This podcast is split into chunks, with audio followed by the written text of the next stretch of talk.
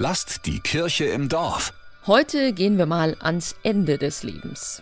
Denn egal, was ihr im Leben gemacht habt, ob ihr abenteuerlustig wart oder lieber vorsichtig, ob freundlich oder richtig grantig, am Ende haben alle einen würdevollen Abschied verdient. Dafür sorgen unter anderem Hospize. Die müssen einen Teil ihrer Finanzen selbst zusammenkriegen. Also heißt es erfinderisch werden, zum Beispiel bei der Diakonie in Nürnberg-Mögeldorf. Da gibt es seit 2004 Kunstauktionen zugunsten der Hospizarbeit. Am 6. November die nächste Ausgabe im Germanischen Nationalmuseum. Da kommt halt richtig viel Geld rein, das ist das Erste. Und zum Zweiten, was man halt auch nicht vergessen darf, dass die Leute vom Hospiz das nach außen tragen und die Bevölkerung irgendwo darauf aufmerksam machen, hier sind wir und es gibt das Hospiz und dass man mit den Leuten dann auch in Kontakt kommt. Ne?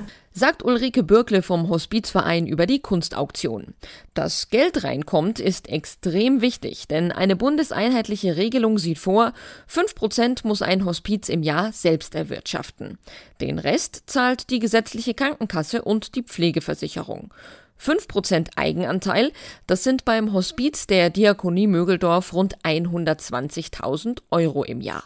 Susanne Kelder ist nicht nur langjährige Sterbebegleiterin, jetzt macht sie auch die Akquise für die mittlerweile neunte Kunstauktion. Wenn die Künstler dann dahinter stehen und wissen, wie wichtig es ist, dass also das Hospiz eben auf solche Spenden angewiesen ist, dann ist das eine einfache Sache und es ist eine sehr schöne Sache. Im Sommer dieses Jahres habe ich einer Künstlerin geholfen bei einem Tag der offenen Tür habe ich dann gedacht, sie gibt, dann gebe ich auch. Und das ist sowieso ja unsere Aufgabe hier im Hospiz, dass wir eben für andere Menschen da sind. Prominente Unterstützung der Auktion gibt es durch die Frau des Ministerpräsidenten Karin Baumüller-Söder als Schirmherrin. Die Auktion im Germanischen leitet Klaus-Karl Kraus.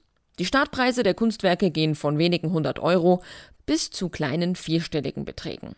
Ein Giraffenporträt ist dabei vom beliebten Tierillustrator Walter Bauer oder Aquarelle von Siegbert von Stockhausen oder Karikaturen von Horst Heitzinger.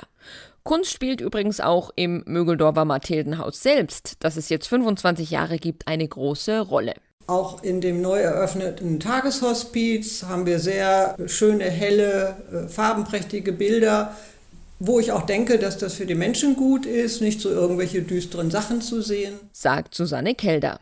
Die Kunstwerke, die am Sonntag, 6. November im Germanischen Nationalmuseum versteigert werden, zugunsten der Hospizarbeit, die kann man sich vorab schon ansehen im Katalog auf der Seite diakonie-mögeldorf.de.